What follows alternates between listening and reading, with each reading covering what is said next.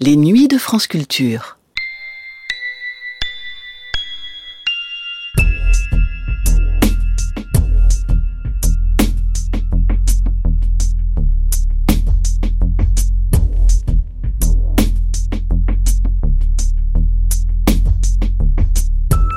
Pendant de nombreuses années, dans la rhétorique officielle des autorités turques, la notion même de coup d'État pouvait être présentée comme un mal, oui, mais un mal nécessaire. Les violences, l'agitation sociale, les attentats terroristes justifiaient, disait-on, le recours à l'armée, le recours au coup de force, pour remettre le pays sur les rails de la stabilité. Cette rhétorique officielle faisait évidemment peu de cas du sort des opposants politiques, emprisonnés par milliers, des intellectuels ou des journalistes exilés ou des professeurs d'université préférant la démission à l'autocensure. L'émission que voici a été réalisée un peu plus de deux ans après le coup d'État militaire de septembre 1980, le troisième coup d'État dans ce pays en 20 ans. Thierry Garcin s'y entretient longuement avec plusieurs responsables politiques et militaires qui acceptent de répondre à une série de questions très directes sur l'état du pays et la situation des droits de l'homme. Dans cette émission, la parole est aussi donnée bien sûr à des journalistes et à des universitaires, une parole plus libre même si une autre parole manque à cette émission pour prendre la mesure de ce qu'était en cette année 1983 la réalité de ce régime militaire. Cette parole, c'est bien sûr celle des opposants, comme le précise d'ailleurs Thierry Garcin. Voici donc l'esprit de défense en Turquie, l'armée et le pouvoir civil, Premier épisode d'une série de reportages de Thierry Garcin, première diffusion de cette émission sur France Culture le 29 mars 1983.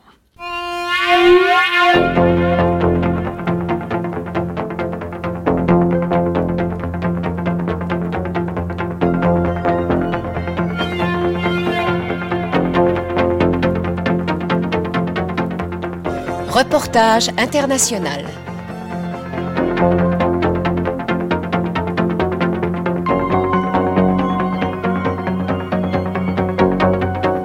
L'esprit de défense en Turquie, première partie l'armée, le pouvoir civil, reportage Thierry Garcin avec le concours d'Artoun Unsal, réalisation Jean-Claude Loiseau.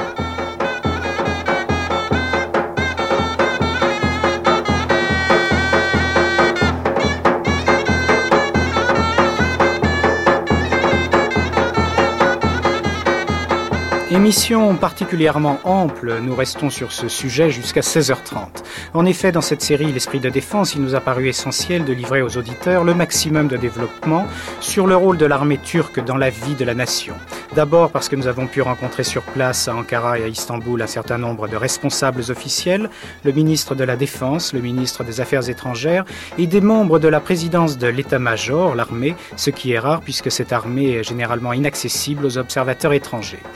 D'autre part, pour des raisons éminemment historiques, l'armée a procédé à trois coups d'État en 20 ans, 1960, 1971, 1980, dans une société très particulière, fondée depuis 1923 sur les nouveaux principes kémalistes. Enfin, parce que l'armée n'a cessé de représenter un enjeu interne, garante de la République, elle combat à sa manière l'ennemi intérieur, tout en restant populaire, semble-t-il. L'un des auteurs du coup d'État, le général Evren, a vu son projet de constitution et son élection à la présidence de la République avalisé par 80 91% de suffrages en novembre dernier, librement exprimé ces suffrages, s'accorde-t-on à dire. Or, il se trouve qu'après avoir restauré l'ordre au prix de considérables atteintes aux droits de l'homme, l'armée semble vouloir créer de nouvelles fondations. La classe politique traditionnelle, largement responsable de l'état de décomposition auquel était arrivé le pays en 1980, près de 20 morts par jour sous l'effet d'un terrorisme multiple, la classe politique traditionnelle a été écartée de toute participation de la vie publique et la classe intellectuelle commence à être sérieusement purges et démissions se succèdent dans les universités. Nous avons donc pu interroger sur place des officiels, des journalistes plus ou moins proches du régime militaire, des universitaires, sur la fonction de l'armée, ses rapports avec le kémalisme, sa propension à prendre en main de plus en plus les dossiers civils, fussent-ils minimes, sa volonté d'instituer un nouvel ordre constitutionnel, un référendum portant sur de nouveaux partis devrait avoir lieu à l'automne, et bien entendu sa responsabilité dans les atteintes aux droits de l'homme torture notamment, ce dernier dossier aux alentours de 15h45, 15h50. À noter, remarque fondamentale, que nous n'avons pu enregistrer des témoignages d'opposants. Outre les interdictions diverses, l'état de siège est toujours en vigueur, de 25 000 à 35 000 personnes seraient en prison, y compris des syndicalistes et des dissidents, comme on les appellerait ailleurs. Leur réponse indispensable aurait représenté l'autre partie du reportage. Point de départ de cette enquête. Les mécanismes et les motivations de ces trois coups d'État, depuis celui de 1960, qui, selon le journaliste Metin Toker, proche du pouvoir actuel, étaient destinés paradoxalement à écarter le risque d'un parti unique. Si l'armée n'était pas aussi forte pour faire une intervention en 1960, le parti qui était au pouvoir serait redevenu un parti unique. Si il n'a pas eu le pouvoir de réaliser cette idée-là, c'est que l'armée a été obligée d'intervenir pour garantir le fonctionnement de la démocratie contre des politiciens qui pensaient que le parti unique, par suite de leur formation historique, était meilleur pour la Turquie.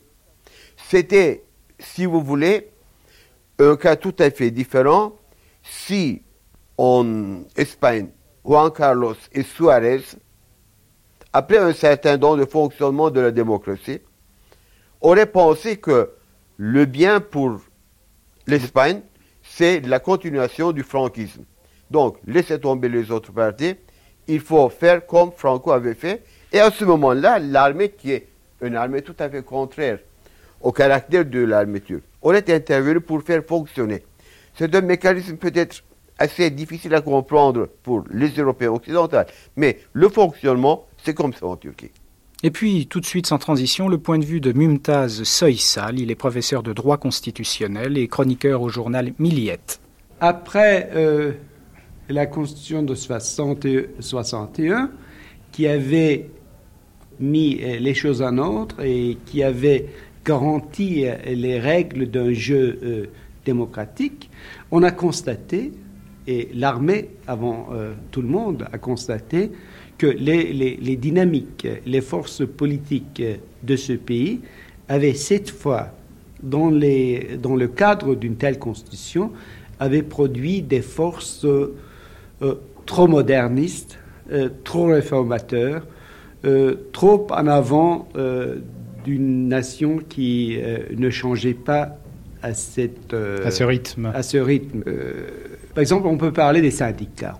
Avant 1960, il n'existait pas de liberté syndicaliste, hein, de, formation syndicaliste en Turquie. Il n'y avait pas le droit de grève. La Constitution de 61 euh, apporte toutes ces libertés, tous ces droits.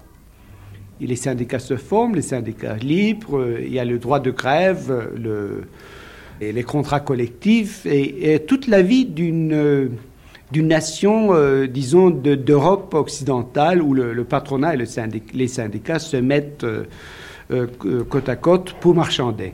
Bon, arrive l'année 71, on constate que ce genre de liberté déclenche dans une Turquie qui s'industrialise des, des aspirations, des demandes qui ne correspondent pas exactement aux, limitations qu'une euh, nation en train de, se développer euh, nécessiterait euh, pour avoir une, un rythme de développement assez vite. D'où justification donc aux yeux de l'armée de son intervention de 71. oui, mais plus que ça, par exemple, les libertés d'association, les libertés d'expression, tout ceci, dans les yeux de l'armée, avait déclenché des forces euh, dans la jeunesse, dans la presse.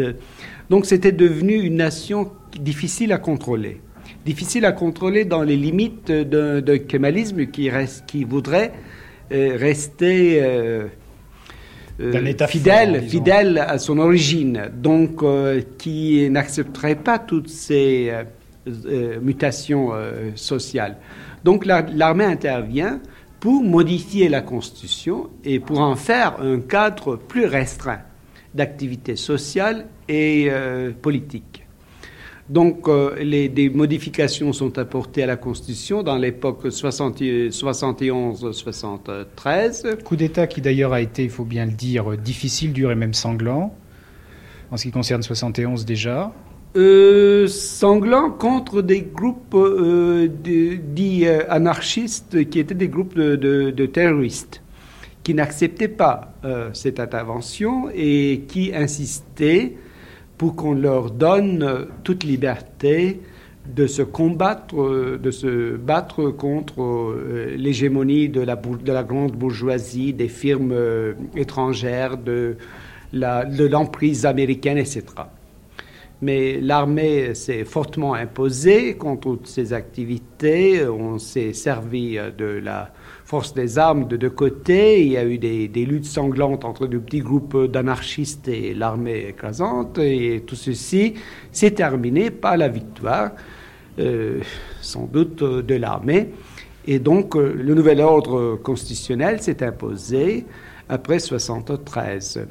Alors donc, disons en gros, toute cette décennie 70 euh, euh, finit mal, puisqu'on voit, on connaît bien ces phénomènes en France, on voit la montée d'un terrorisme extrêmement grave, peut-être 20 morts par jour. Difficile à estimer si c'est du terrorisme toujours politique ou s'il y a aussi toute une part de vendetta et de mouvements beaucoup plus complexes à analyser. Alors, euh, montée du terrorisme, mouvement proto-fasciste ou fasciste ou fascisant, quand même relativement notable avec M. Turkesh. Et puis deux partis, euh, celui de M. Demirel, celui de M. Etchevit, qui n'arrivent à s'entendre sur rien, sur l'essentiel, et on arrive à une sorte d'immense euh, dépérissement du pouvoir public, de l'État, etc. D'où justification d'un coup d'État qui semblait d'ailleurs être attendu par beaucoup de Turcs, coup d'État donc actuel 1980, euh, d'une nature pour nous occidentaux tout à fait différente. Pendant toute l'année 1980, euh, le peuple turc se sentait impuissant. Artoun Ünsal, correspondant du Monde à Ankara. Ces politiciens, eux, ils continuaient leur joute parlementaire. Il y avait un vide de pouvoir. L'autorité de l'État s'érodait de jour à l'autre. Et même plusieurs intellectuels se disaient Vraiment, le peuple turc ne mérite pas d'une telle démocratie. Alors les militaires, eux, ils ont multiplié les avertissements. Mais je pense que les civils ont commis une très grande erreur en sous-estimant ces avertissements. Alors pourquoi Arthur Nunsal, à votre avis? Parce que dès le début de l'année, euh, où le général Evren, en tant que chef d'état-major des armées, avait envoyé un message qui était en fait destiné au leader, mais qui a été présenté au président de la République, euh, dans lequel il invitait tous les partis à se réunir. La démocratie étant un régime de compromis, je pense que le parti aurait dû entendre ce message il y en a eu plusieurs messages de suite.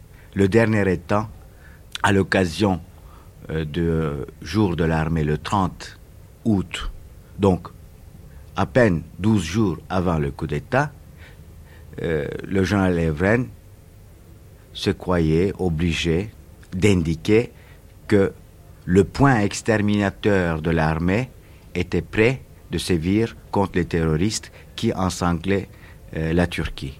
Il est vrai, la Turquie vivait des moments difficiles et il y avait de morts. Et sur la population, ces morts quotidiennes, devenues faits divers banals presque, discréditaient le régime démocratique. Alors pourquoi cette cécité, à votre avis, des deux grands partis politiques, Parti républicain et Parti de la justice? On sait l'inimitié qui a lié ou qui a opposé leurs dirigeants, mais qu'est-ce qui s'est passé finalement euh, dans leur, euh, dans leur esprit à ce moment-là, dans les derniers mois?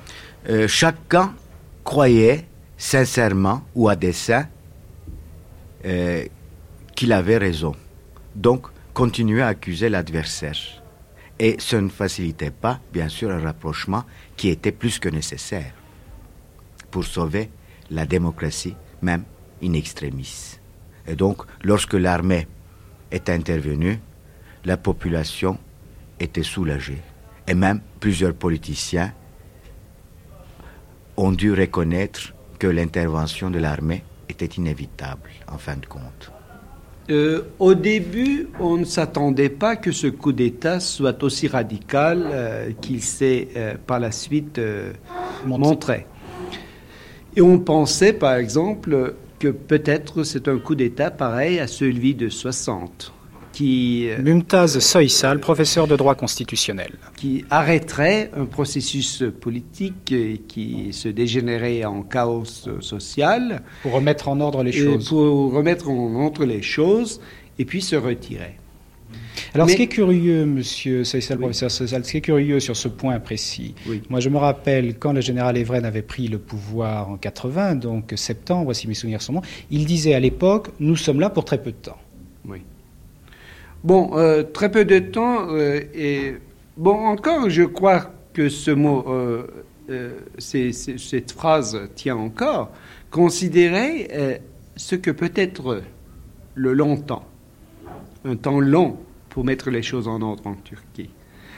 Parce que si les militaires tiennent leur parole, et je crois qu'ils la tiendront, et se retirent du pouvoir en octobre 83, ça voudra dire euh, que l'intermission militaire n'a duré que trois ans. Mais si vous regardez le programme qui, qui se sont proposés au début pour mettre les choses en ordre, on peut se dire, par exemple, que ça demanderait un temps beaucoup plus long, parce que les choses qui se proposent de résoudre pour mettre les choses en ordre euh, forment euh, un listre trop long. Très long et trop long, à mon avis, parce qu'ils y mettent tout. Ils y mettent euh, tout dans un pays en train de se développer, en train de se transformer, où le retour à une démocratie demanderait des réformes plus radicales, des réformes sociales, des réformes éducatives, etc. Et si c'était laissé aux militaires de se décider vraiment combien de temps euh, il faudrait euh, rester pour résoudre ces problèmes, euh, le temps qui se proposerait aurait été beaucoup plus long.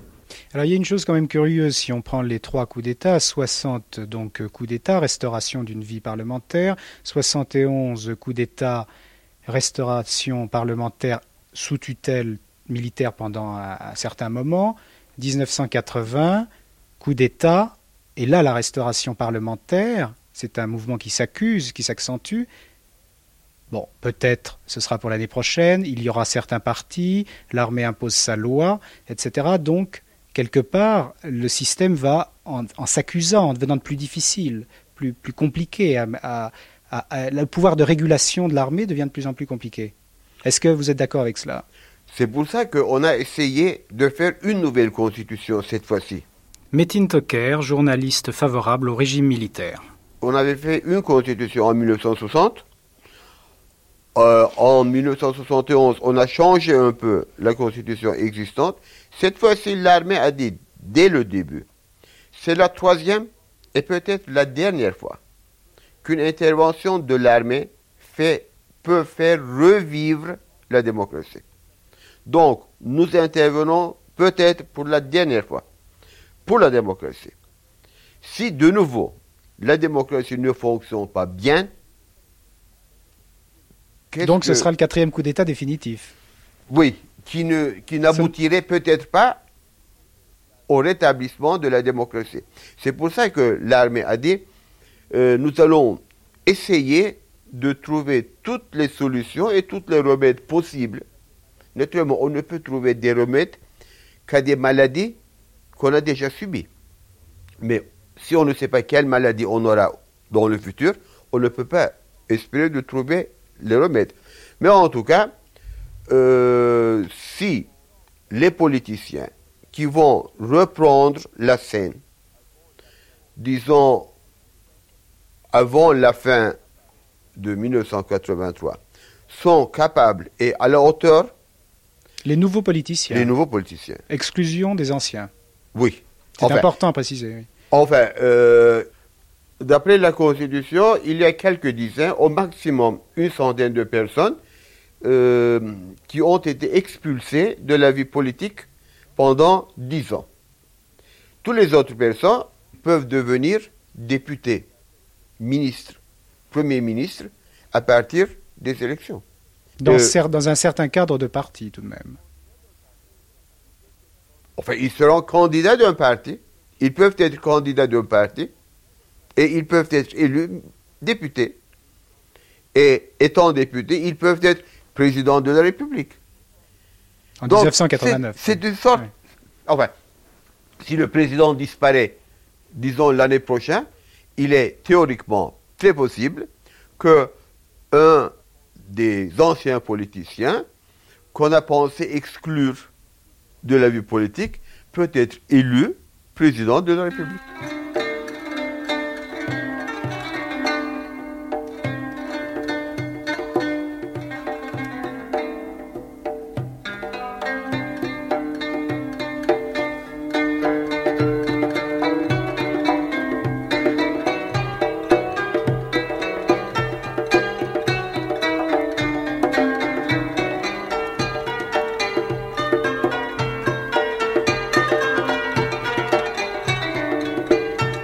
France Culture, toujours le magazine international, et je vous rappelle pour ce reportage sur la Turquie et les autres programmes, bien sûr, un numéro de téléphone à votre disposition, le 524 19 19. S'il est bien sûr un maître mot qu'avance le gouvernement militaire, c'est celui de kémalisme. Il n'est pas rare que l'entretien enregistré, quel qu'il soit, débute par un hommage au père des Turcs. On se rappelle le cadre étatique que celui-ci donna à la Turquie de 1923, proclamation de la République à 1930 environ. Instauration de la laïcité, émancipation des femmes, changement de l'alphabet, passage au latin, promotion des structures occidentales, d'un État fondé sur la bourgeoisie naissante, etc. Il faudra attendre 1945 pour accéder au multipartisme sur le papier et surtout 1950 pour que le pouvoir politique se diversifie avec une opposition. L'armée, elle, a donc surveillé ces évolutions, ces révolutions et ces traumatismes. On ne change pas du jour au lendemain les mentalités, les coutumes et peut-être même un regard sur la vie. Monolithique en apparence, cultivant le goût du secret à l'envie, garante de l'ordre, de l'ordre avant tout, l'armée reste finalement, ou in fine, le pivot du pouvoir qu'elle exerce solitairement depuis le 12 septembre 1980. Ce système qu'elle a mis en œuvre représente-t-il alors une déviation du kémalisme? Et quand nous avons prononcé le mot de perversion, la réponse des militaires ne s'est pas fait attendre, ils sont dans la droite ligne du vrai kémalisme. Pourtant, quelques observateurs font remarquer que les officiers généraux ne partagent pas tous cette opinion. On les dit parfois plus divisés qu'il n'y paraîtrait. Si les militaires que nous avons rencontrés se sont cantonnés dans les généralités vagues s'agissant par exemple de l'éducation militaire, sur le papier, l'organisation des études dans les lycées militaires ou les académies militaires n'a rien d'exceptionnel, ils réfutent l'idée que l'enseignement est un caractère idéologique, fût-ce par la bande. Ce sont des cours uniquement professionnels que l'on donne et la première année dans les académies propose même des éléments de culture générale dit l'armée. Tout de suite, le général Hérol Eusalp, c'est important, puisqu'il représente la présidence de l'état-major. Il précise pour nous la composition sociologique des élèves avant que nous n'abordions avec les autres invités le thème de l'armée comme institution. Harp okullarında bugün için bulunan talebelerin yüzde 12'si Euh, köylü çocuğu kökenlidir. Parmi euh, les cadets qui se trouvent dans les euh, académies militaires, 12% provient des familles paysannes, Yüzde 16'sı işçi, 16% des familles ouvrières, yüzde 24'ü memur, 24% des familles d'employés et de fonctionnaires, yüzde 25'i asker çocuğu, 25% sont fils de militaires, yüzde 14'ü serbest meslek, 14% provient des familles dites de profession libérale. yüzde 9'u ise Et quant küçük aux esnaf. 9% restants, c'est- il provient euh, des familles de petits commerçants et d'artisans. E, bu rakamlar, e, bu son yılın rakamları. Bien sûr, il s'agit des chiffres qui concernent l'année scolaire 1982-83. Je dois aussi ajouter que ces dernières années, il y a un intérêt croissant envers les forces armées et c'est pourquoi euh, dans, de toutes les couches de la société, on essaie d'envoyer leurs enfants dans les écoles euh, militaires d'une manière euh, plus large par rapport au passé. Metin Toker, euh, autre chose importante pour nous par rapport à l'armée turque, comment est-elle insérée dans la société et peut-être en la comparant dans son fonctionnement, je dirais, sociologique et bien sûr militaire, à d'autres armées voisines régionalement? Il y a une grande différence entre les armées des pays voisins et l'armée turque. L'armée turque, si vous voulez, est incrustée dans la nation. Ce n'est pas une armée de privilégiés. Parce que être officier dans l'armée du Shah, ou bien être officier dans l'armée syrienne, être officier dans les armées d'Amérique latine, c'est un privilège que les autres citoyens n'en ont pas. Tandis que pour les officiers turcs, pour l'armée turque, qui est une très grande armée de un demi-million d'hommes, il n'a pas cette possibilité-là. Si chaque officier disons, a dans sa famille cinq personnes, ça fait une quantité énorme de personnes qui ne peuvent pas constituer une classe privilégiée. Toutes les souffrances et tous les bonheurs de tous les citoyens sont sentis et vécus dans les familles des officiers turcs. Ça fait une très grande différence et c'est ce qui est à la base des consensus nationaux chaque fois qu'une intervention a été faite par l'armée parce que cela était jugé nécessaire par le peuple même. Ça a été une fête le 27 mai, ça a été une fête le 12 septembre. Pourquoi? Parce que c'était le peuple. 12 septembre, jour du coup d'État. Le 12 septembre 80 et le 27 mai 60. Parce que c'était le peuple qui attendait ça, qui, qui attendait de son armée d'agir enfin. Et le premier jour, le général Evren a dit Je m'excuse d'avoir agi, mais il n'avait pas d'autre solution, comme vous tous, euh, vous comprenez et vous vous rendez compte. Cette vision ultra positive de l'armée comme spectre de la nation, il est évident que nombre d'intellectuels turcs ne la partagent pas avec autant d'émotion, à commencer par ceux qui revendiquent également la plupart des acquis du kémalisme. Né d'une victoire militaire, consacrée par l'autorité implacable de Mustafa Kemal, Atatürk, cette doctrine, ce système de gouvernement ou ce pragmatisme continue toutefois à habiter l'armée. Mais quel kémalisme Chercheur turc à Paris, Mevlut Bozdemir met pour nous le doigt sur un sujet peu traité d'habitude Professeur de sciences politiques à la faculté d'Ankara, il a récemment, ancien professeur, donc il a récemment donné sa démission et réside à Paris. Ce qu'il a de caractéristique, euh, ce courant qu'on appelle kémaliste, c'est euh, euh, ce, cette volonté irrésistible de, de remplir la fonction d'une classe précise qui a été remplie en Europe, c'est-à-dire celle de la bourgeoisie. Cette fonction a été euh, en partie rempli par, euh, par les kémalistes, mais la bourgeoisie naissante euh, en Turquie a eu pratiquement beaucoup de mal à digérer, à digérer les valeurs qui étaient les siennes finalement, en tous les cas les valeurs qui ont été importées de l'Europe. C'est-à-dire le kémalisme a joué un, un rôle de classe pour remplacer la classe qui n'existe pas, c'est-à-dire la bourgeoisie turque, tout en essayant de préparer le, terrain pour qu'une classe de cet ordre euh, ait les conditions de, naissance.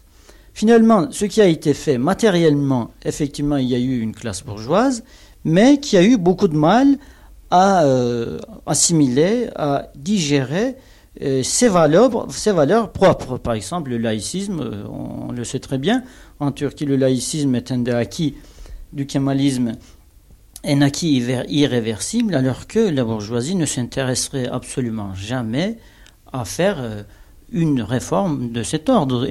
Alors, intervention inévitable à vos yeux, Artoun Unsal. Euh, quand il y a une intervention coup d'État de l'armée dans un certain nombre de pays, on prononce un certain nombre de mots, souvent d'ailleurs fort justifiés, fascisme, etc. Euh, il y a une sorte d'idéologie de la sécurité nationale qui existe aussi en, Turquie. est-ce que l'armée, en tant que corps, en tant qu'institution, je sais bien que c'est difficile de généraliser, mais c'est quand même un corps très homogène ici en Turquie, comment est-ce que l'armée a une sorte de caractéristique, je dirais, idéologique, politiquement idéologique, en dehors de ces grandes traditions kémalistes L'armée turque est une armée pragmatique, avant tout. Elle n'a pas une idéologie fixe.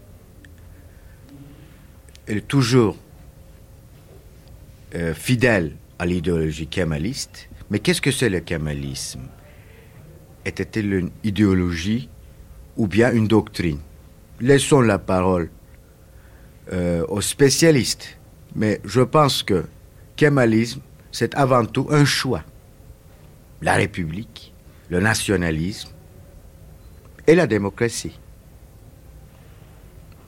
Laïcité, il ne faut pas oublier, un certain étatisme dans l'économie, bien entendu. Les officiers imbibés de ces principes estiment qu'ils ont une mission à remplir. Quelle est cette mission?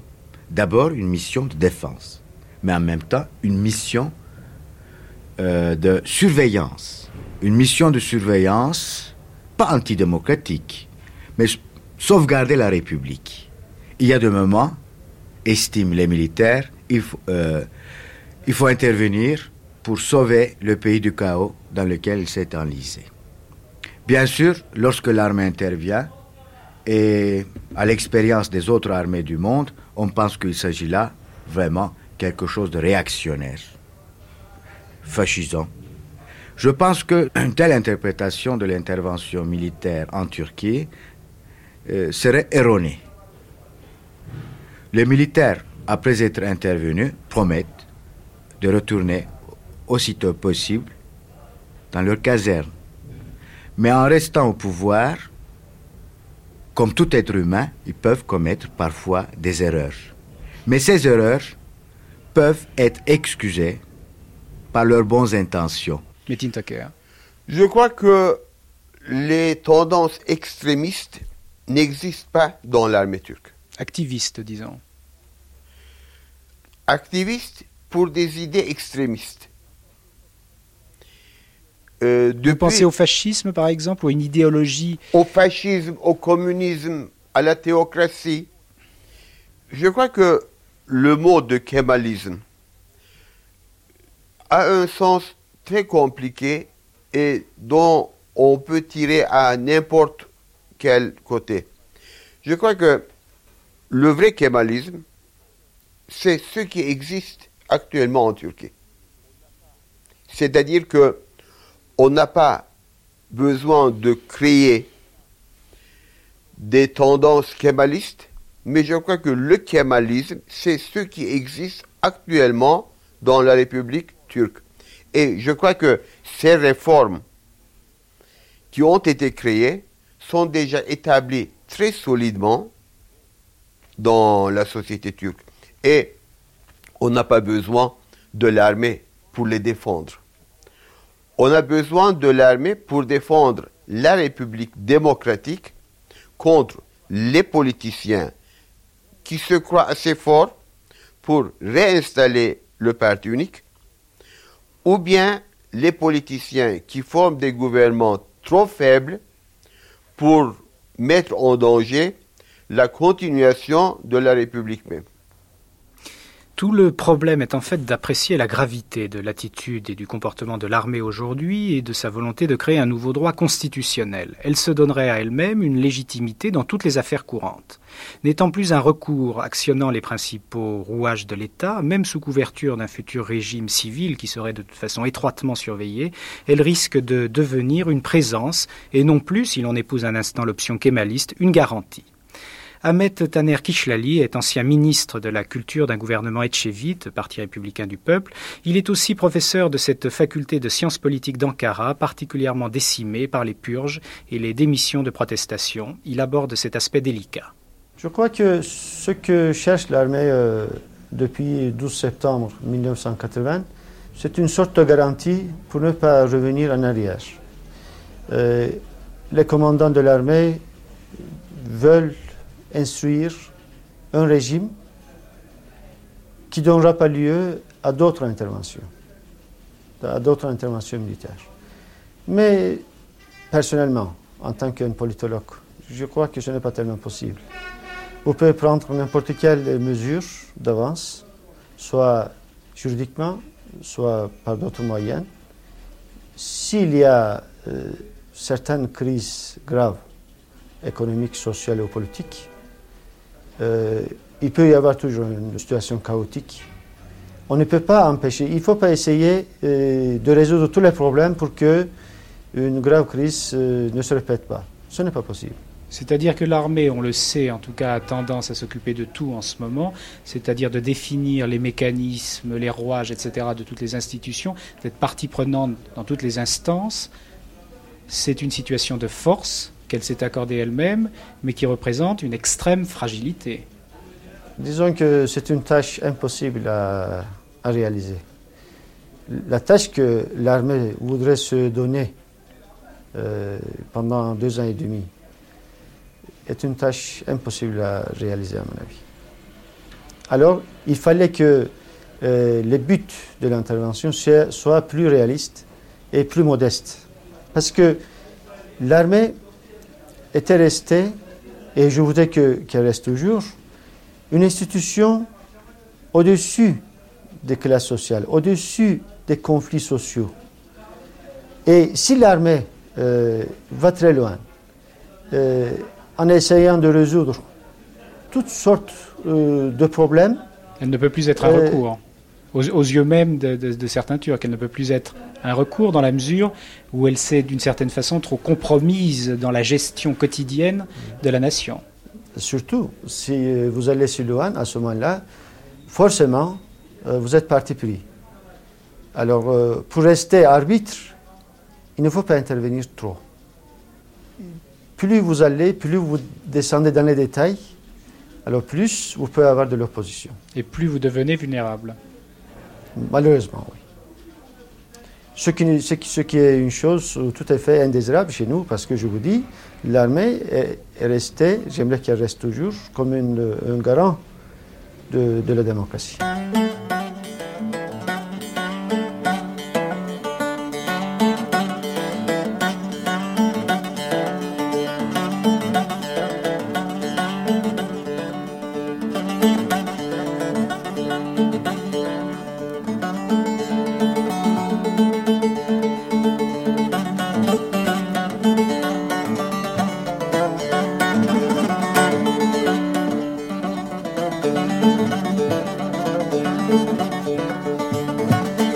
Culture, les après-midi, le magazine international du mardi. Vous, il est très exactement 15h26 minutes, dans quelques secondes. Suite du reportage sur l'armée et le pouvoir civil en Turquie. Autour, au, dire pardon, des principaux experts, c'est une vérité d'évidence que l'armée turque dispose d'un matériel obsolète. Des tanks antédiluviens, des avions que l'Europe leur a souvent passés parce qu'ils étaient en fin de carrière. On n'aurait pas fini de dresser la liste des carences de l'armée turque, qu'il s'agisse du matériel ou des infrastructures. Les officiers de l'état-major se plaignent amèrement de ne pas posséder de tanks dignes de ce nom et d'utiliser des appareils de chasse aérienne qui coûtent cher non seulement au fonctionnement, mais aussi à la maintenance. Les besoins d'hélicoptères et d'héli-plateformes se font également sentir. Pour en sortir, on s'adresse aux États-Unis, à l'Allemagne fédérale, et l'on caresse l'idée de coproduire certains types d'armements, ce qui éviterait d'avoir à sortir des devises et sans doute permettrait à terme de se lancer dans la sous-traitance. Quant à la fabrication ou aux ventes d'armes, on est discret, le terrain est meuble dans la région, mais on produit notamment fusils, mitraillettes, armes légères, munitions, équipements électroniques de base, moteurs. Quoi qu'il en soit, même accrue, l'aide militaire américaine ne suffirait pas. La Maison-Blanche propose de verser 750 millions de dollars. Et quand nous nous étonnons de la vétusté proverbiale de l'équipement turc après tant d'années d'assistance américaine, l'ironie n'est pas relevée. De surcroît, forte de 750 000 hommes, dure à la tâche et disciplinée au possible, l'armée turque ne souffre-t-elle pas aujourd'hui d'un triple isolement? Isolement par rapport à l'OTAN, Satellisée par les États-Unis, disent ses détracteurs, elle ferme l'arc de cercle de l'Alliance Atlantique, le fameux flanc Est. Isolement par rapport à ses litiges rituels avec la Grèce, autre membre de l'OTAN, même alliance. Isolement par rapport à l'Europe, son régime militaire l'ayant exposé aux critiques ou aux sanctions de la communauté occidentale. C'est cette question que nous avons posée à M. Alouk Bayulken, que nous avons pu rencontrer. Il est précisément ministre de la Défense. Je crois que, n'est-ce pas, euh, une analyse superficielle euh, pourra amener, euh, n'est-ce pas, l'homme euh, dans la rue, n'est-ce pas, à une telle, comment dirais-je, considération. Mais que l'homme d'État et, les leaders, ce sont des hommes qui doivent conduire la nation, n'est-ce pas? C'est pas seulement occuper, comment dirais-je, une position, cela demande de leadership. C'est pourquoi le leadership en Turquie euh, croit très sincèrement que malgré toutes les euh, soi-disant vicissitudes qui se, qui se sont passées et qui se passent encore dans certains milieux, euh, la Turquie fait partie intégrante de l'Europe. Et c'est l'idée même, n'est-ce pas, d'être kabbaliste.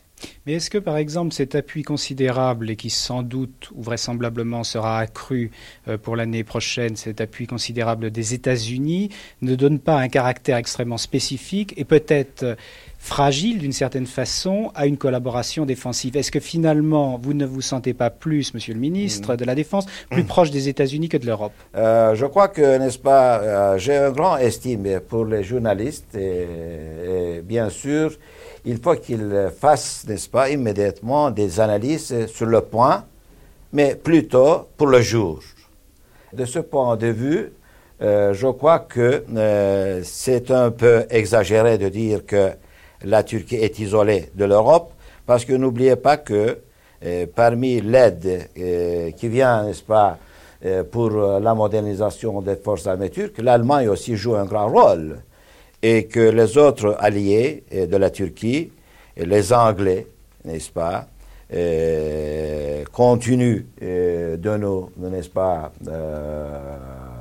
fournir certaines catégories, pas d'aide militaire dans ce sens des blindés ou bien des autres choses, mais la Turquie aujourd'hui a atteint un niveau industriel qui aussi, n'est-ce pas, peut jouer de grands rôles pour, n'est-ce pas, co-manufacturer.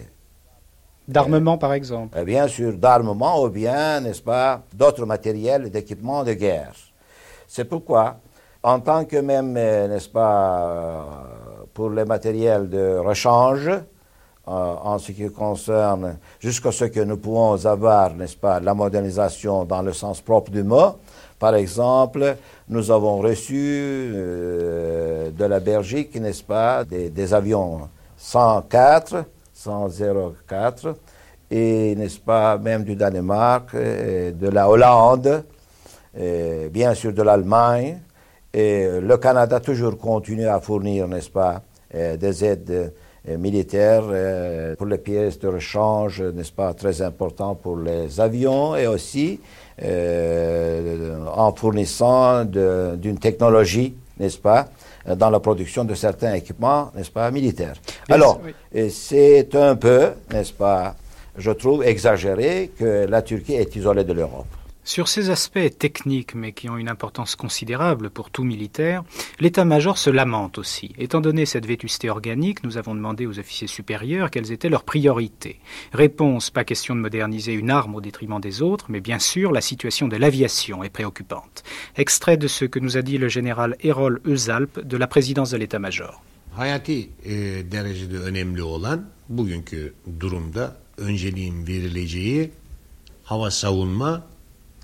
daha e, e, e. Pour nous, ce que nous voyons comme d'importance primordiale pour notre défense, c'est surtout notre défense aérienne et ainsi que le système de défense approprié. Donc, nous avons besoin d'un certain nombre d'avions de guerre. Il est vrai que dans les circonstances actuelles, euh, l'armement dont disposent les forces armées turques sont désuets. Türkiye 2. Dünya ve e, Kore harplerinden kalma demode silah ve malzeme sistemlerini modernize etme çabası içerisinde. La Turquie s'efforce de moderniser le système d'armement datant de la Deuxième Guerre mondiale et voire de la guerre de Corée. La Turquie, malgré les moyens limités dont elle dispose, consacre quand même quelques 22% de son budget dans le domaine d'armement Ancak bu yetersiz et de la défense. Kara kuvvetlerinde halen genellikle demode M47 ve 48 tankları, Nous, uti- nous sommes forcés euh, d'utiliser, même aujourd'hui, des tanks M47 et 48 dans nos forces terrestres. Nous avons des lance-roquettes de 3,5 mm, 57 ve 75 milimetrelik geri tepmesiz top, les canons sans recul de 57 et 75 mm, Bunlar artık tanklara karşı etkilerini kaybetmiş silahlar. et tout le monde considérera que ces armes ne constituent aucune menace contre les chars aujourd'hui. Ve hava savunma olarak da e, elimizde artık radarsız, demode olmuş 40 milimetrelik. Et en ce qui concerne notre défense aérienne, nous ne disposons que des euh, défenses aériennes de 40 mm qui ne possèdent aucun radar et sont inefficaces contre l'aviation ennemie. Nous disposons des armes si vétustes euh, que nous éprouvons de grandes difficultés pour changer leurs pièces. Par exemple, notre marine a besoin de héliporteurs. Deniz karakol uçaklarına ihtiyacı var. Nous avons besoin euh, d'avions euh, maritimes de Reconnaissance. reconnaissance Ve helikopterlere ihtiyaç et var. bien entendu des hélicoptères. Hava kuvvetlerinde bulunan F-100, F-5 ve F-104 gibi demode ve ekonomik ömrünü tamamlamış olan uçaklar Les avions que nous utilisons dans nos forces aériennes, tels les F-104, les F-105, sont plus vieux que leurs pilotes mêmes. Türkiye silah ve malzeme sistemlerinin büyük çoğunluğunu döviz ödeyerek ithal etmek zorunda. La Turquie se trouve dans l'obligation d'importer la plupart des systèmes de défense dont elle a besoin en payant avec les devises fort chères. Les moyens financiers existants pour la Turquie ne lui permettent pas à elle seule de subvenir à ce besoin de défense sans une aide extérieure. Bu bakımdan başta Amerika Birleşik Devletleri olmak üzere NATO müttefiklerinin bu probleme çözüm bulmak üzere Türkiye'ye yardım etmeleri bir zaruret. nous estimons nécessaire que les États-Unis, tout d'abord, ainsi que nos autres alliés au sein de l'OTAN, doivent tout faire pour nous aider dans nos efforts de moderniser nos forces.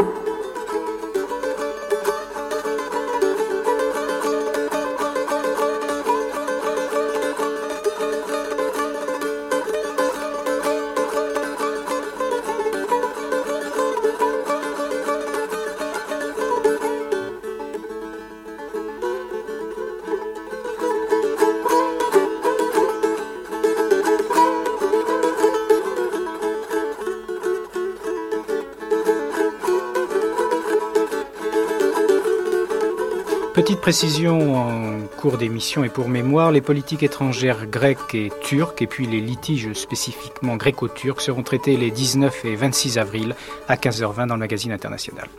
Autre domaine traité avant la question des droits de l'homme, l'armée ne se coupe-t-elle pas plus à terme des nécessités nationales en gardant ce pouvoir qu'elle n'a pas voulu partager ou rendre depuis deux ans et demi? Et surtout, grave inquiétude ici et là, même si on n'en parle qu'à mots couverts, pourquoi l'armée, après le référendum de novembre 1980, 82, plus de 91% de voix pour le projet de nouvelle constitution et l'élection du général Evren à la présidence de la République, même si les opposants n'avaient pas le droit de s'exprimer durant la campagne, pourquoi l'armée cherche-t-elle à prendre tout en main comme l'en accusent ses adversaires et notamment économiquement. Dans le monde diplomatique de novembre 82, Atta Gilles notait par exemple la politique économique menée depuis 1980 vise à faire disparaître les derniers facteurs d'autonomie, les vestiges d'une politique autocentrée qui n'est souhaitée ni par les milieux d'affaires occidentaux ni par la bourgeoisie locale. Réduits au silence, ouvriers et paysans sont appelés à faire les frais des solutions immédiates que les militaires se proposent d'apporter aux difficultés politiques, économiques et sociales. À supposer qu'un tel régime soit viable, il risque fort de déboucher sur des impasses encore plus profondes. Voilà donc pour un point de vue opposé. En tout cas, un exemple classique de l'intervention de l'armée dans l'économie est celui de l'OIAC. L'OIAC est la mutuelle de l'armée, c'est une puissance financière par ses investissements industriels et commerciaux. On retire 10% de son salaire aux militaires qu'il retrouvera à sa retraite en contrepartie de quelques facilités de crédit. Comme citoyens, nous n'aimons pas ça, nous ont dit des militaires, mais des lois préviennent les excès et cette mutuelle sert l'économie du pays. Or, l'armée et le pays constituent une unité. Fin de citation. Sur cette intervention économique de l'armée qui a amené des améliorations structurelles, il faut le dire, et sur la coupure éventuelle entre les intérêts supérieurs de la nation et l'armée comme institution, nous avons recueilli des réponses, à commencer par celle de Mehmet Ali Kishlali, rédacteur en chef de la revue Yankee. Vous voyez, on ne peut pas séparer les officiers d'autre part de la, du pays, les intelligentsia.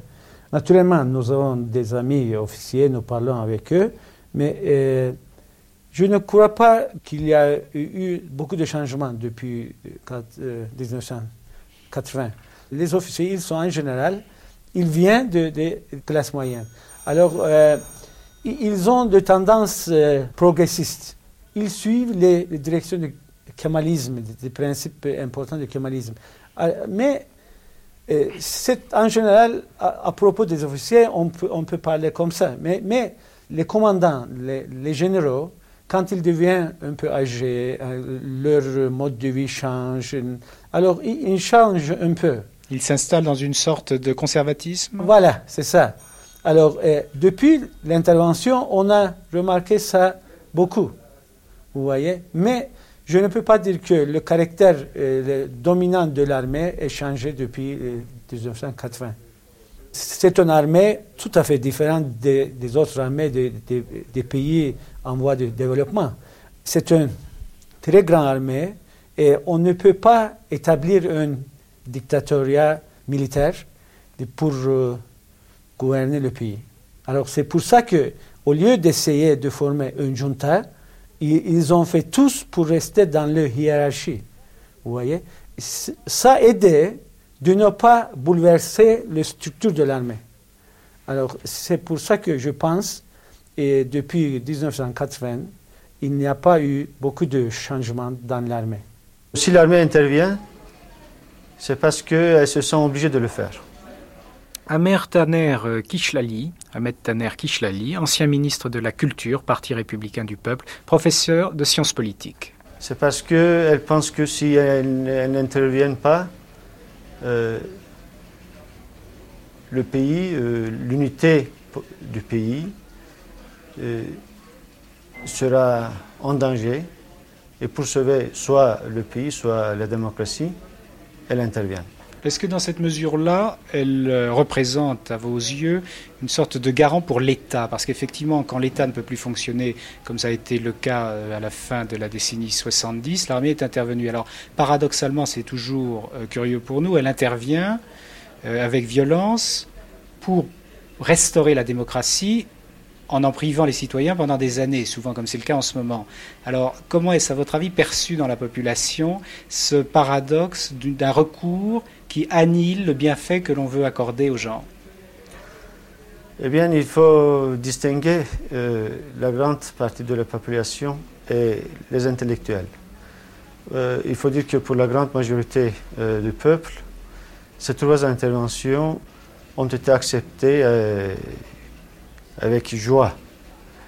C'était le cas aussi pour les intellectuels en 1960, parce qu'en 1960, les intellectuels euh, civils et les intellectuels militaires, si vous voulez, euh, partageaient les mêmes points de vue euh, ils partageaient la même idéologie.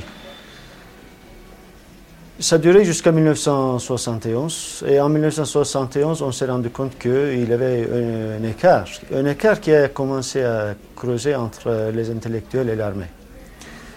Et aujourd'hui, en 1980, il faut dire que c'était un grand soulagement pour tout le monde, pour les intellectuels aussi, même pour, les anciens politiciens.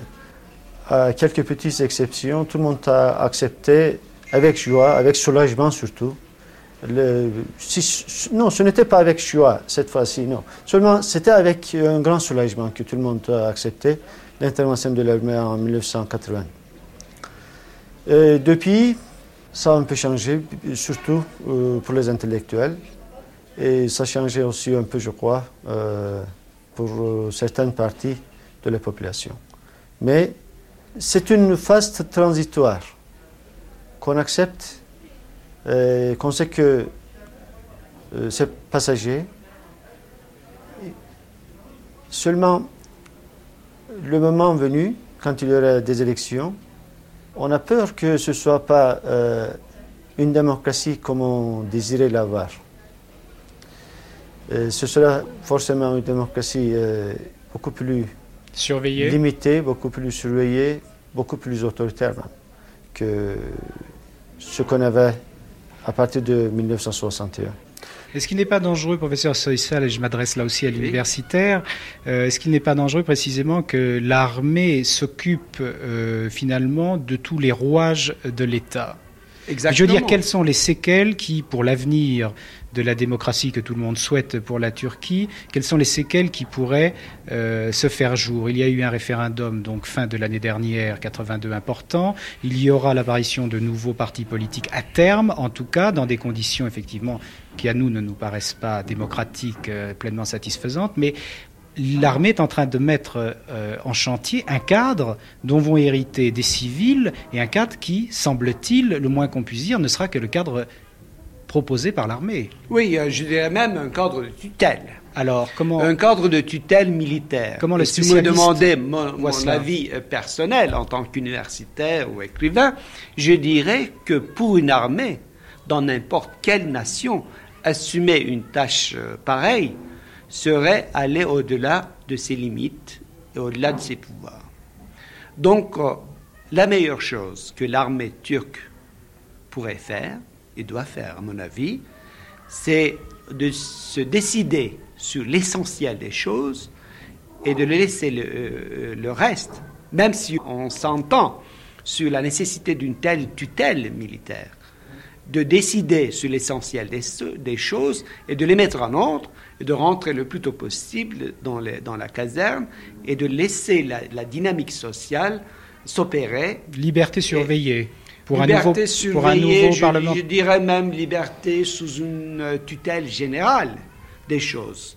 Mais euh, pensez que vous pouvez, en XXe siècle, dans, et dans une nation d'une cinquantaine de, de millions, pensez que vous pouvez régler tous les détails de la vie publique, de la vie sociale, tous les détails de la fonction publique, et de les gérer par des lois que vous passerez euh, en profitant de l'époque, que, que par la suite euh, vous vous attendez à ce que ces, ces lois, ces textes forment la nation, c'est vraiment, euh, et même en parlant en termes militaires, c'est fausse stratégie. Et je, je, ne crois pas que l'armée turque euh, commette cette erreur. Je crois qu'à euh, un point, elle sera plus réaliste et va se dire notre tâche principale, c'est de garder la sécurité du pays. Donc, on, fixe les, règles générales, on va laisser la dynamique sociale s'opérer et observer encore pour voir ce qui se passe. Alors précisément, est-ce que ça explique, par exemple, le rôle de l'armée actuellement qui, après deux ans et demi de, pouvoir, continue à l'exercer uniquement, exclusivement, qui d'autre part est en train de mettre des structures civiles à elle, si j'ose dire, pour assurer la transition vers une hypothétique démocratie? Et puis troisièmement, cette armée intervient, au dire de beaucoup d'interlocuteurs turcs eux-mêmes, intervient dans tous les domaines de l'État. Alors est-ce que ce n'est pas aussi une déviation d'un point de vue strictement kémaliste, une déviation du système C'est-à-dire, euh, l'armée aujourd'hui est tout à fait autre que nous, avions connu en 1960. C'est-à-dire une armée toujours fidèle et d'une façon sincère euh, aux idéaux kémalistes. Mevlut Bozdemir a donné sa démission de la faculté de sciences politiques d'Ankara, spécialité sociologie militaire. Il réside à Paris. Donc, euh, l'armée était là pour promouvoir, redonner le, souffle, si j'ose dire, à, ces idées qui ont été oubliées quelque peu, volontairement même, par les démocrates. donc il y a eu depuis 1960 une dichotomie de pouvoir, si vous voulez, une, une hostilité entre d'un côté la bourgeoisie turque, qui voulait bien s'emparer du pouvoir évidemment, et d'un autre côté l'armée turque avec ses alliés intellectuels et civils qui voulait toujours rester le maître du, pouvoir, alors que l'électoralisme payait plutôt aux, côtés des, démocrates ou leurs successeurs, les amis de M. Demirel. Ce qui fait que euh, cette hostilité, avec le temps, s'est renversée et nous assistons aujourd'hui à une sorte de retrouvaille de ces milieux d'affaires, de cette bourgeoisie turque, avec son armée. Finalement, cette retrouvaille fait la signification profonde de cette dernière intervention à mes yeux, c'est-à-dire une réconciliation euh, de l'armée et de la bourgeoisie turque. Alors précisément le pouvoir euh, économique de l'armée, il y a une chose qui est mal connue ou méconnue en France, qui est difficile d'ailleurs de la comprendre, c'est par exemple le fonctionnement de la mutuelle de l'armée qui s'appelle OIAC. Est-ce que vous pourriez, Mevlut Bozdemir, nous dire un petit peu comment euh, cela fonctionne, quels sont les avantages pour les militaires et quel est le rôle finalement économique dans la vie de la nation de l'armée? Euh, mot à mot, l'OIAC est une institution très simple. C'est une mutuelle des officiers de l'armée où ils cotisent et en contrepartie, ils ont quelques bénéfices, quelques avantages sociaux ou en nature. Mais euh, à l'origine, euh, comme OIAC, il y a eu MEIAC, c'est-à-dire euh, mutuelle des fonctionnaires tout court. C'est très significatif car OIAC aujourd'hui bien prospère et qui fait finalement le, le pivot d'un certain nombre de mécanismes économiques et financiers liant l'armée au marché directement. C'est peut-être, euh, euh, on est en droit de soupçonner finalement les créateurs euh, de cette institution, car les officiers sont devenus aujourd'hui les, les primus inter pares c'est-à-dire MEIAC, le mutuel des, fonctionnaires. fonctionnaires. étant supprimé, l'ironie du sort, finalement, en ce moment même, OIAC bien prospère. Donc ceci explique peut-être le changement de camp des militaires depuis 1960.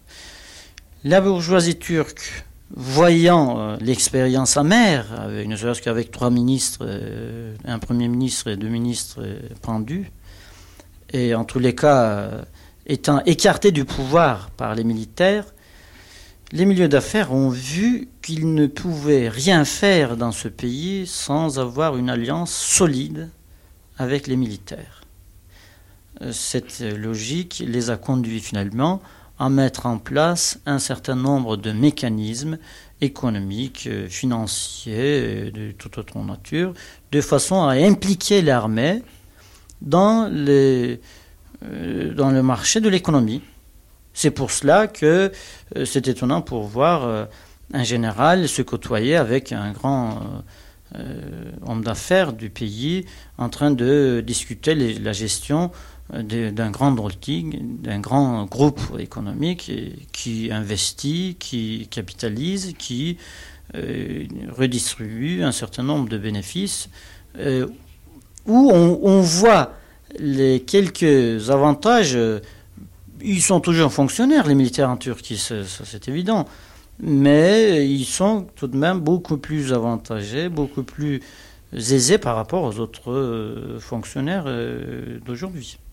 Est-ce que cela veut dire, par exemple, cette ouverture ou cet accroissement de la participation de l'armée à la vie économique du pays? Est-ce que cela veut dire aussi que euh, l'armée ouvre le pays des, euh, une sorte de capitalisation, de capitalisme multinational, etc. On lit beaucoup de choses là-dessus. Euh, les militaires de nos jours, c'est-à-dire depuis 1980, ont dit clairement qu'ils n'avaient aucune hésitation quant à la politique à suivre. C'est-à-dire, euh, je, cite leurs propos, suivre les lois naturelles de l'économie. L'économie est bien entendu libérale, ça on s'en doute. Ils ont beaucoup hésité depuis 1960 s'il fallait euh, pratiquer une économie mixte, s'il fallait encore, avec nostalgie, se souvenir de cet euh, étatisme, c'est-à-dire euh, les entreprises publiques nationales ou nationalisées depuis le temps de d'Atatürk. Très kémaliste, oui, l'inspiration. Mais, très kémaliste, mais justement, malgré cet tapage publicitaire de kémalisme quotidien qui devient plus ou moins dérisoire aux yeux de tout le monde, oublie d'une façon significative euh, un certain nombre de principes de, de Mustafa Kemal, dont l'étatisme. C'est-à-dire, on fait tout, à peu près tout, pour la prospérité du secteur privé, alors que le secteur public, euh, on en parle très peu ou presque.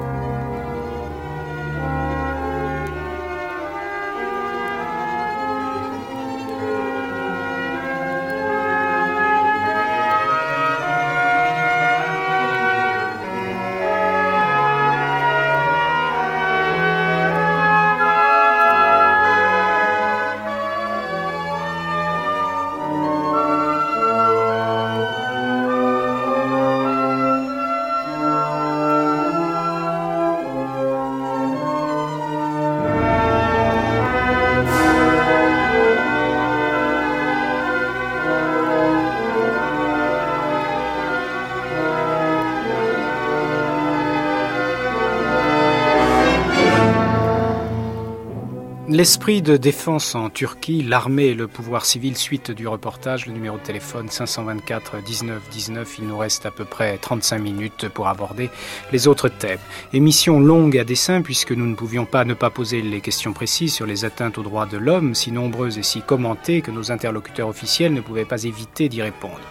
Quelques chiffres significatifs. Après un an et demi de régime militaire, au 11 février 1982 donc, 43 140 personnes avaient été arrêtées, 9 760 étudiants, 8 917 chômeurs, la tranche d'âge de 16 à 25 ans représentant 57% des arrestations, de 25 à 35 ans 28%. Aujourd'hui, on reconnaît officiellement environ 25 000 détentions pour toutes sortes de motifs, notamment bien sûr des lits d'opinion, 35 000 voire 40 000 selon des sources occidentales. Avant d'aborder en détail cette question et celle de la torture, parlons d'un phénomène grave pour le pays lui-même. Des purges drastiques ont lieu dans les universités, ajoutées au fait que nombre de professeurs se sentent obligés de démissionner ou de prendre leur retraite anticipée. Le régime militaire avait interdit les partis politiques, il atteint aujourd'hui les forces vives intellectuelles avec la même apparente détermination. Question posée, pourquoi?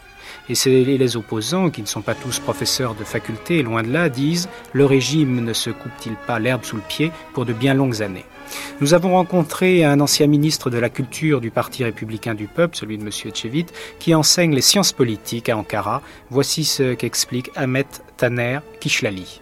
J'espère que d'ici, dans, dans un avenir euh, pas très lointain, on, aura compris euh, certaines erreurs, on aura euh, recours euh, à les réparer.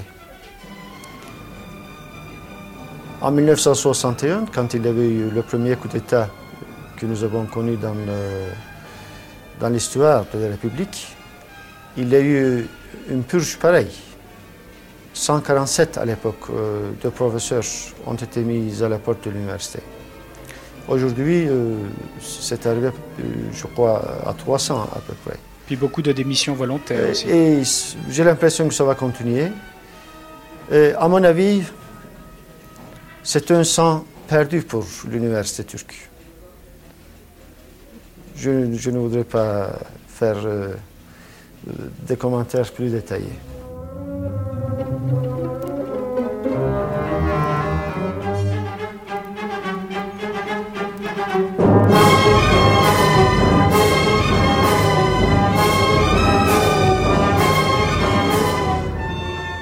Et puis nous écoutons tout de suite Mevlut Bosdemir, qui est universitaire démissionnaire.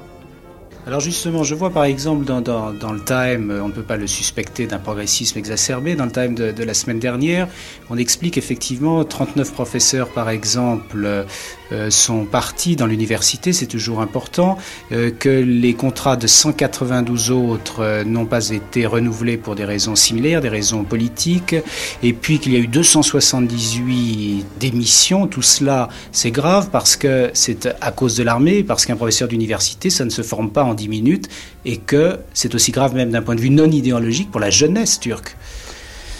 Effectivement, c'est très grave. Et nous assistons aujourd'hui à une sorte de rejet des intellectuels de la société turque.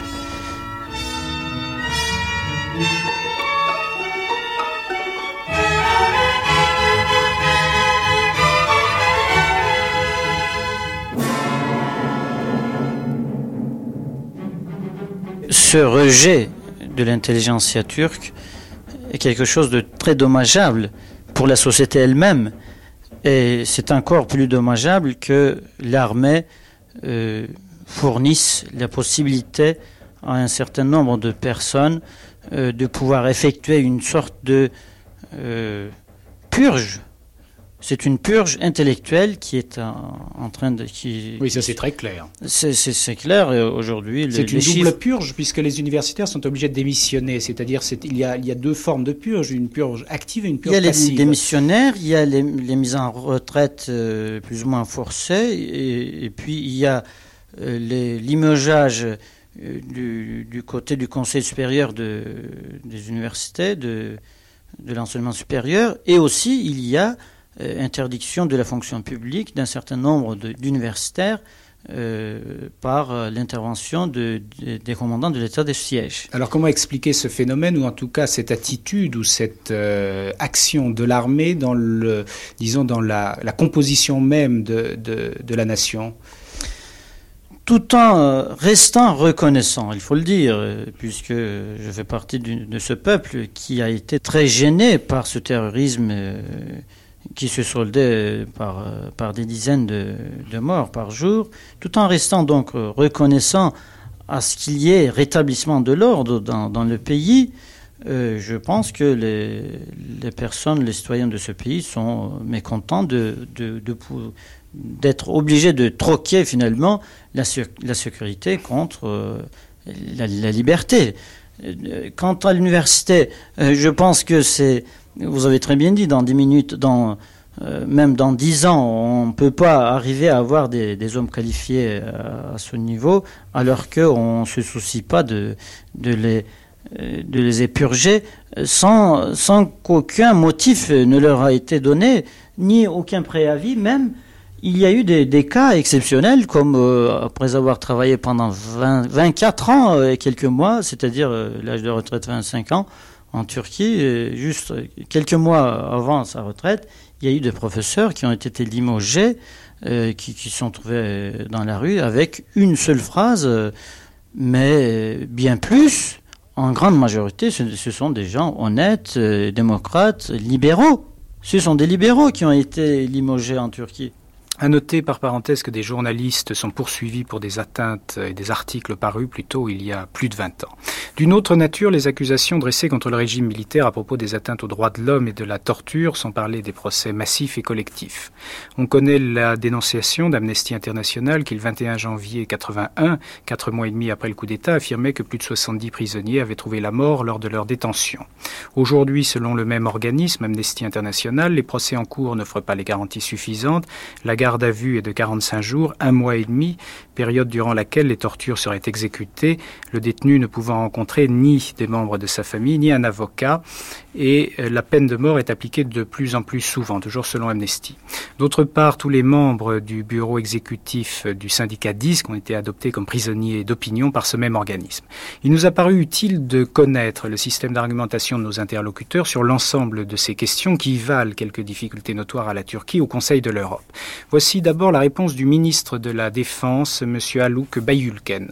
La Turquie euh, est un membre euh, du Conseil de l'Europe et c'est un pays qui a écarté le sultanat, euh, le régime d'un individu, a créé, n'est-ce pas, la République. Et c'est un pays qui a été gouverné toujours par des constitutions adoptées par l'Assemblée nationale et dernièrement depuis 60, euh, dans la Constitution 60, par le plébiscite, euh, n'est-ce pas, du peuple et aussi euh, dans la Constitution 80 avec un plébiscite du peuple. Ce n'est pas un pays nouvel, n'est-ce pas, qui a besoin de recevoir des leçons de ses amis. Il est aussi ancien que nos partenaires européens aujourd'hui et, n'est-ce pas, avec des traditions très anciennes. En ce qui concerne, n'est-ce pas, euh, les droits fondamentaux humains, ça euh, existe euh, en Turquie, existait toujours en Turquie, mais le premier droit fondamental de l'être humain, c'est son droit à vivre d'abord, qui peut jouir autre, n'est-ce pas, droit. Ce qui était le cas en Turquie, c'était euh, la destruction d'abord de droit à vivre. Euh, l'armée a réétabli le droit à vivre en Turquie. Je crois que dans tous les covenants euh, sur les droits humains en Europe ou bien, n'est-ce pas, des Nations Unies, le premier article concerne, n'est-ce pas, ces droits, le droit à vivre. Après quoi vient des autres, n'est-ce pas, droits euh. Et chez nous, euh, vous avez vu la Turquie, nous n'avons rien caché. Et toujours euh, dans un grand pays tel que la Turquie, tel que la France, on peut arriver à trouver certains euh, individus dans la police ou bien, n'est-ce pas, euh, dans la force de sécurité. Dans l'armée, non. Il n'y a jamais une, une vente concernant l'armée turque. Et on peut trouver des personnalités qui peuvent, n'est-ce pas, ou bien pas comprendre très bien les provisions, ou bien ils, peuvent, ils peuvent avoir un autre caractère. Mais ce qui importe, c'est la décision et la politique du gouvernement. Euh, en Turquie, euh, c'est accepté, c'est un fait accepté euh, que ni le gouvernement ni l'autorité n'ont jamais accepté une telle politique et que le moment où nous sommes informés des violations, n'est-ce pas, les tribunaux turcs saisissent de la situation et donnent leur verdict. C'est pourquoi je ne peux pas accepter euh, qu'il y a eu des violations beaucoup plus en l'ombre qu'on peut rencontrer euh, dans d'autres pays européens. Il y a toujours des cas, euh, de certains cas, mais n'est-ce pas, les autres, ce sont des fabrications, des quartiers bien connus, parce que ils ne satisferont jamais. Monsieur, Je vous prie, de dire, euh, de, dire euh, n'est-ce pas, euh, c'est une, comment dirais-je, une conviction, mais aussi une constatation d'une vie officielle de 40 ans, qui a fonctionné en tant qu'un diplomate en Europe, en Amérique, en Turquie, etc., a vu à peu près tout le monde que certains cercles, certaines sections en Europe et autres ne seront jamais satisfaits qu'il existe des droits fondamentaux humaines en Turquie dans ce cas-là, jusqu'à ce qu'ils verront que, dans leurs idées, la Turquie devient communiste. Dans ce cas-là, bien sûr, ils peuvent dire, ah bien, maintenant, n'est-ce pas, en Turquie, et ça existe, n'est-ce pas, de droits humains. Il y a une question, Monsieur le ministre, que je ne Je veux vous pas en ne pas vous poser, Monsieur Bayulken, concernant les droits de l'homme. Oui. Vous assurez que l'armée turque n'a aucune responsabilité dans les atteintes aux droits de l'homme. Je rappelle que vous parlez en tant que ministre de la Défense. Oui, oui, oui. Mais même, il n'y a eu, il n'y a eu aucune allégation, même allégation. De la police, oui. Et, et c'est une politique bien déclarée, c'est une euh, politique qui est même acceptée dans tous les rapports objectifs du Conseil de l'Europe et aussi des autres instances internationales. Il n'y a aucune politique, officielle turque qui peut, n'est-ce pas, approuver, euh, ces actes-là. C'est impossible. Deuxième interlocuteur d'importance, l'état-major que nous avons rencontré durant plus de quatre heures le mercredi 9 mars. Une bonne dizaine d'officiers supérieurs dans une de ces immenses salles en UU dont les ministères de la Défense sont le secret, nous attendaient pour répondre à toutes nos questions. Sur le dossier des droits de l'homme, les réponses ne furent pas éludées, nous n'avons rien à cacher, se plaisait-on à dire. On précisait à la présidence de l'état-major au cours de cette réunion qu'avec la guerre civile qui menaçait en 1980, cela aurait été pire. Vous auriez alors vu ces terroristes en action. Fin de citation.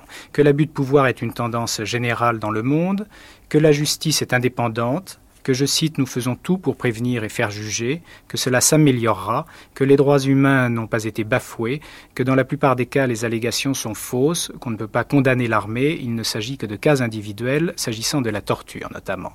Qui commet ces actes de torture alors? Regardez ces cinq doigts, répond-on, ils sont à la fois séparés et ensemble. Fin de citation.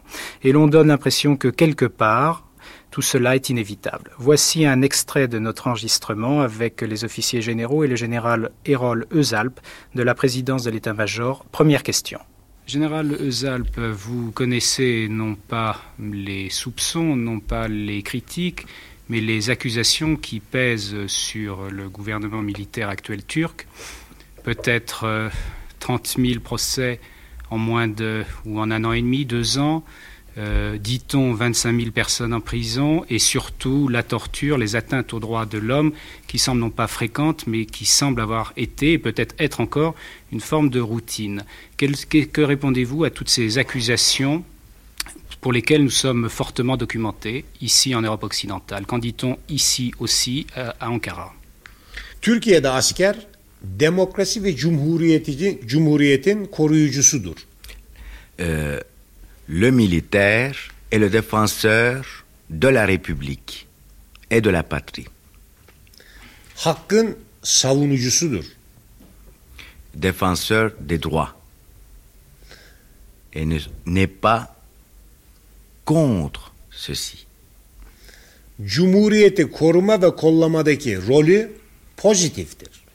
Il joue un rôle positif dans la défense et sauvegarde de la République. Toutes les responsabilités et les tâches sont de, euh, de l'armée sont définies au préalable. L'armée n'est pas une institution de pression. Ee, Türk ordusunun yaptığı işlerde ikna vardır. Zorlama yoktur. L'armée turque cherchera davantage à convaincre que de forcer. Je voudrais surtout souligner que l'armée turque n'est pas de nature de laisser impunies toutes ces allégations de torture et de sévices pratiqués. Bunlara göz yumamaz. Peut pas fermer les yeux.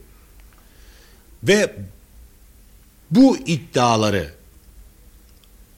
aldığımızda Et lorsque yapılan işler meyanında şunları belirtiyor. euh, nous avons connaissance des plaintes, Şimdiye kadar 594 tane olay intikal etmiş. Par exemple, euh, nous a- euh, on a porté à notre connaissance quelques 594 plaintes. Bunlardan 312'si soruşturma safhasındadır. 312 d'entre elles sont en cours d'enquête. 215 cas ont été rejetés. 46 plaintes font l'objet d'un procès à l'heure actuelle et 21 dossiers ont été jugés. Bunlardan 17 kişi bu davalar sonunda tutuklanmıştır. 17 personnes ont été arrêtées. 94 kişi tutuksuz olarak yargılanmaktadır. Euh, quelques 94 personnes sont jugées en prévenu libre à propos de ces plaintes. Il y a eu 45 acquittements et 22 condamnations. Toplam olarak 178 kişi hakkında yasal işlem yapılmıştır. En tout, euh, quelques 178 personnes ont fait l'objet d'une poursuite judiciaire. Général Lezalp, est-ce que vous pouvez assurer qu'aujourd'hui, euh, il n'y a aucune personne qui soit torturée ou qui subisse des atteintes aux droits de l'homme et que la question pour vous est réglée? Tabiatıyla biz e, herhangi bir işkence ve kötü muamele olmasını istemiyoruz. Naturellement, nous sommes opposés à toute torture et sévice, et nous ne voulons pas qu'on le pratique. Et à ce propos, le gouvernement essaie de faire son mieux pour euh, arrêter- faire arrêter de telles pratiques. Cela dit, Bu gibi olaylar olabilmektedir. vous devrez concéder que dans tous les pays, ce genre euh, d'affaires puisse se produire.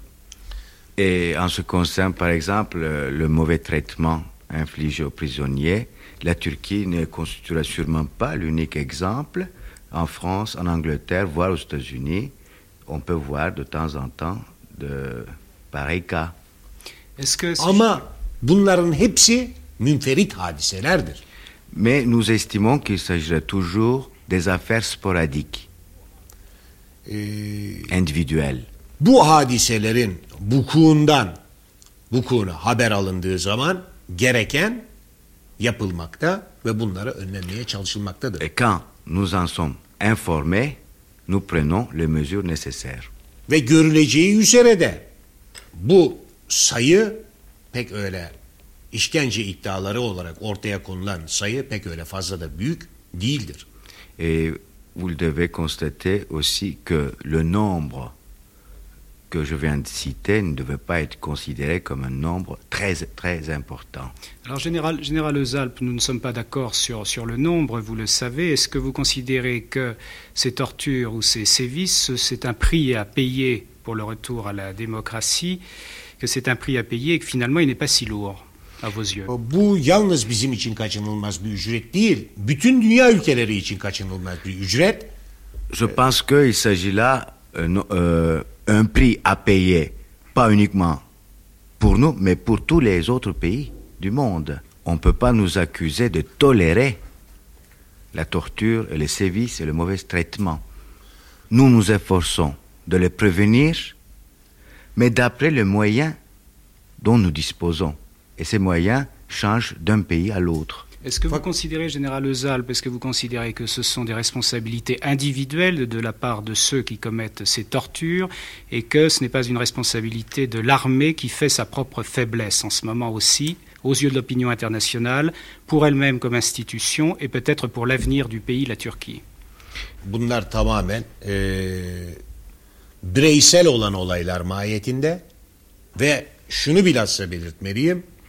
Bu olaylar dışta son derece abartılarak Türkiye'den kaçmış, Türkiye'nin lehine çalışmayan bir takım grupların rakamları büyütmek, olayları büyütmek suretiyle kendilerine dışarıda taraftar toplayıp Türkiye'ne aleyhine çalışmaları şeklinde tecelli etmek. Euh, je dirais tout de suite qu'il s'agit des cas individuels. Je pense que la campagne de propagande contre le régime actuel, orchestrée de l'étranger, est souvent due aux agissements de ceux qui ont abandonné le pays et, et ils exagèrent à la fois les chiffres et le nombre des incidents avec le but de discréditer le gouvernement. Dernière question, toujours sur ces deux droits de l'homme qui, pour nous, sont fondamentaux. Général Lezalp, euh, pourriez-vous donner un chiffre concernant les prisonniers en général en Turquie? Et d'autre part, considérez-vous que tous sont terroristes? Ee,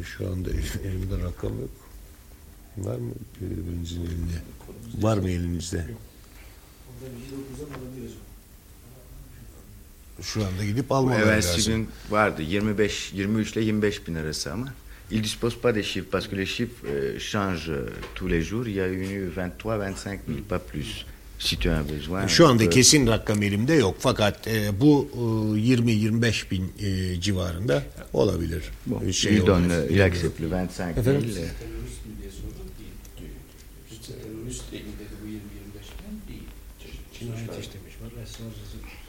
Ne şey olarak e, ama e, sıkı yönetimle ilgili olarak tabiatıyla. E, bunların içerisinde tabiatıyla ne kadar olduğunu yine söylemem mümkün değil. Bir kısmı çeşitli adi suçlardan e, Gasp, soygun, pankart gibi olaylar olanlar da var. içerisinde e, çeşitli adi suçları kapsayan e, e. Je ne possède pas de chiffres à ce jour, mais parce que change tout le temps, mais je peux dire qu'il y a entre 20 et 25 000 prisonniers politiques. Ils ne sont pas tous euh, des terroristes. Il y a aussi euh, des gens euh, qui ont collé des affiches ou bien qui ont commis des hold-up, mais euh, ont été arrêtés d'après euh, la loi sur l'état de siège en vigueur.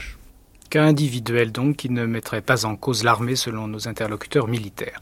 Sur toute cette question, nous avons également interrogé le professeur Mumtaz Soysal, constitutionnaliste et jusqu'en 1978 vice-président d'Amnesty International. La règle d'or de l'Amnesty International, et j'étais vice-président à l'échelle internationale, euh, euh, c'est qu'on ne parle pas euh, en- sous son chapeau d'Amnesty International, on ne parle pas de son propre pays. Donc, euh, je veux bien répondre à vos questions sous un autre chapeau, en À tant titre personnel. à titre personnel, en tant qu'universitaire.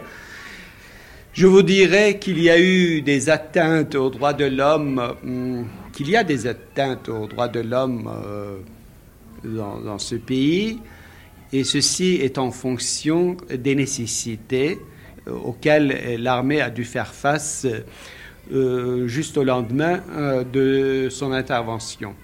Donc toutes ces violations aux, yeux des dirigeants de l'armée sont justifiées par la nécessité de mettre les choses en ordre le plus tôt possible avec la plus grande efficacité que possible.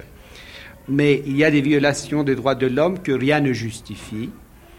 Et je crois que maintenant que les choses sont plus ou moins en ordre, que euh, la terreur est plutôt subjuguée, ces violations sont beaucoup réduites euh, et que euh, le texte de la Constitution qu'on a produite montre bien que dans l'essentiel, la forme de vie publique, la, démocratie qu'on envisage en Turquie n'est pas en, théorie, n'est pas en euh, directe euh, euh, contradiction avec les principes universels des droits de l'homme.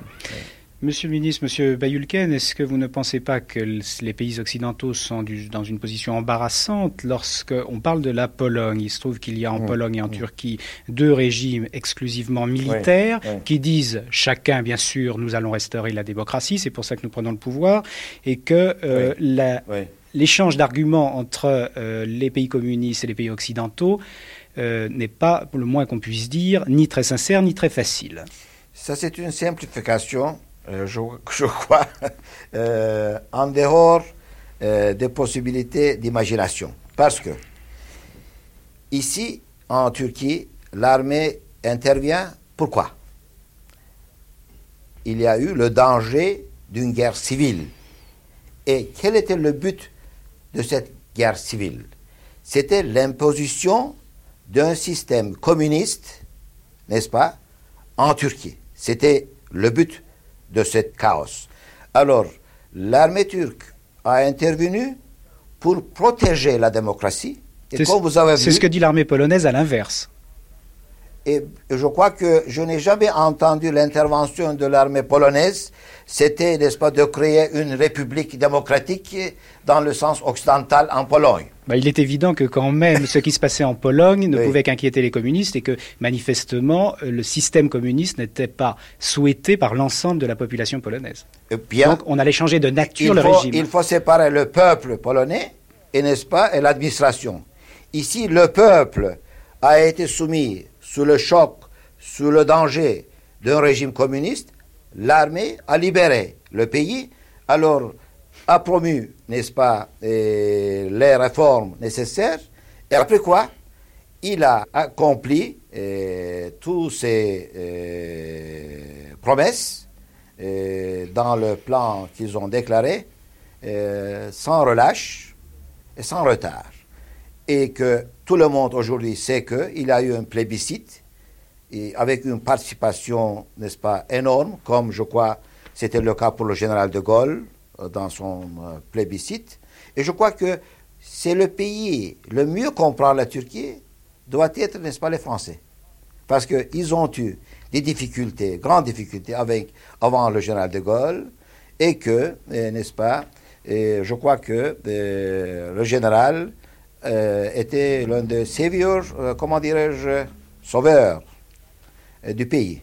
Je crois que l'armée turque euh, a joué euh, le même rôle. On peut, on peut dire que bien, avant le général de Gaulle, il n'y avait pas un régime militaire. Oui, c'est vrai. Mais le chaos était là, n'est-ce pas?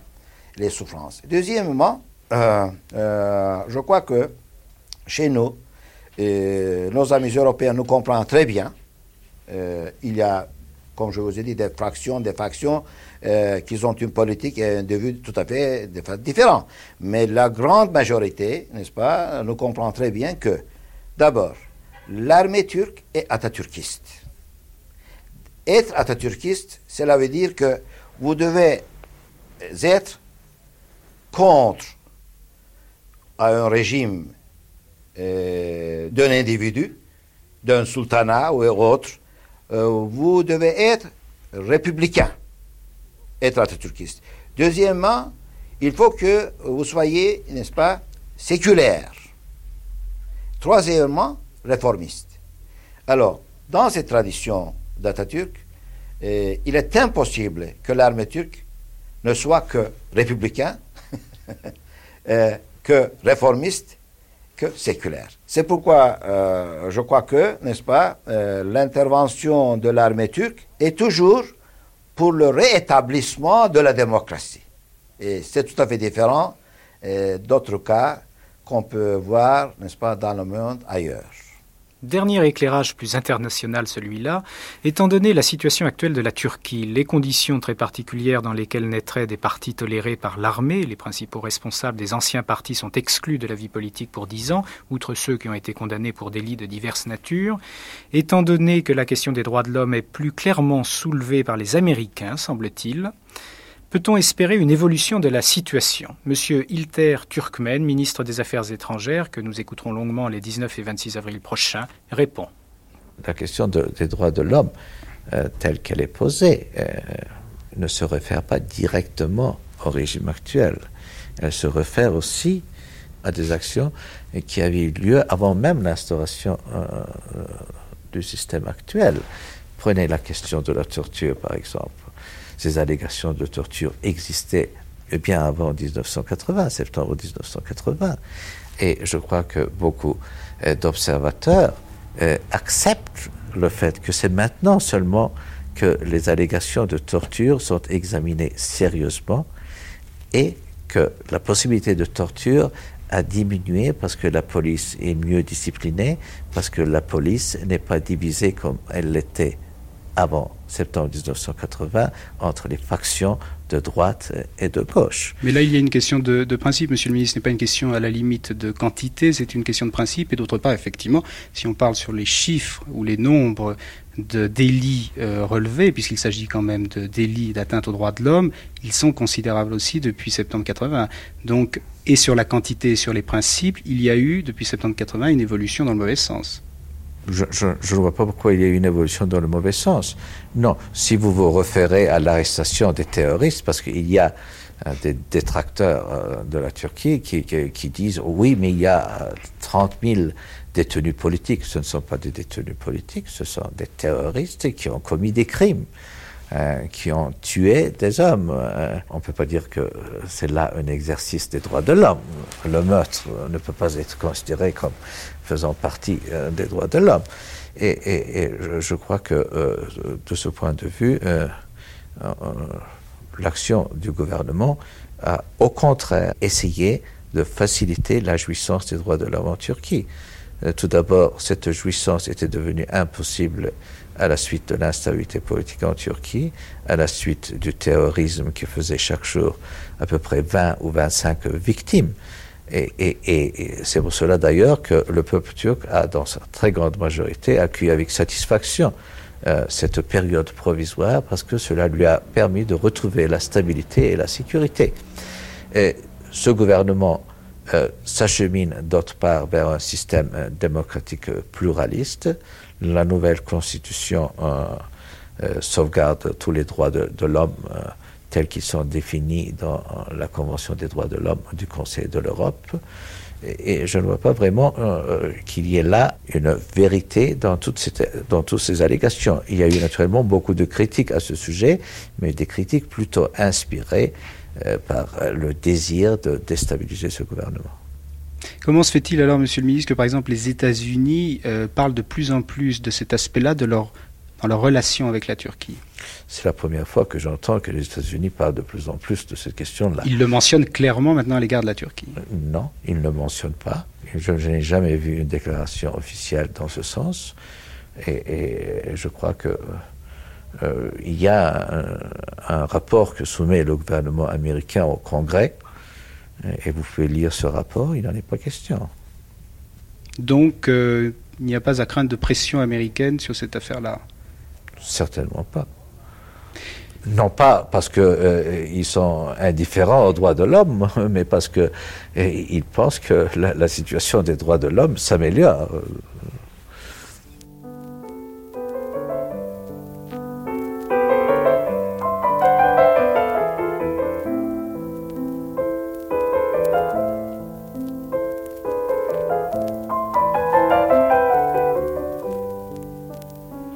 L'esprit de défense en Turquie, première partie, l'armée et le pouvoir civil. Reportage Thierry Garcin avec le concours d'Arto Nunsal. Prise de son sur place Philippe Dupin.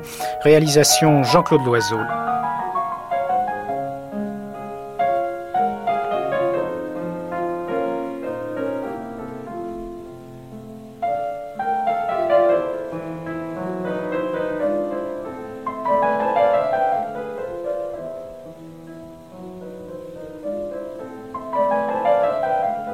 Cette émission a été diffusée pour la première fois sur France Culture le 29 mars 1983.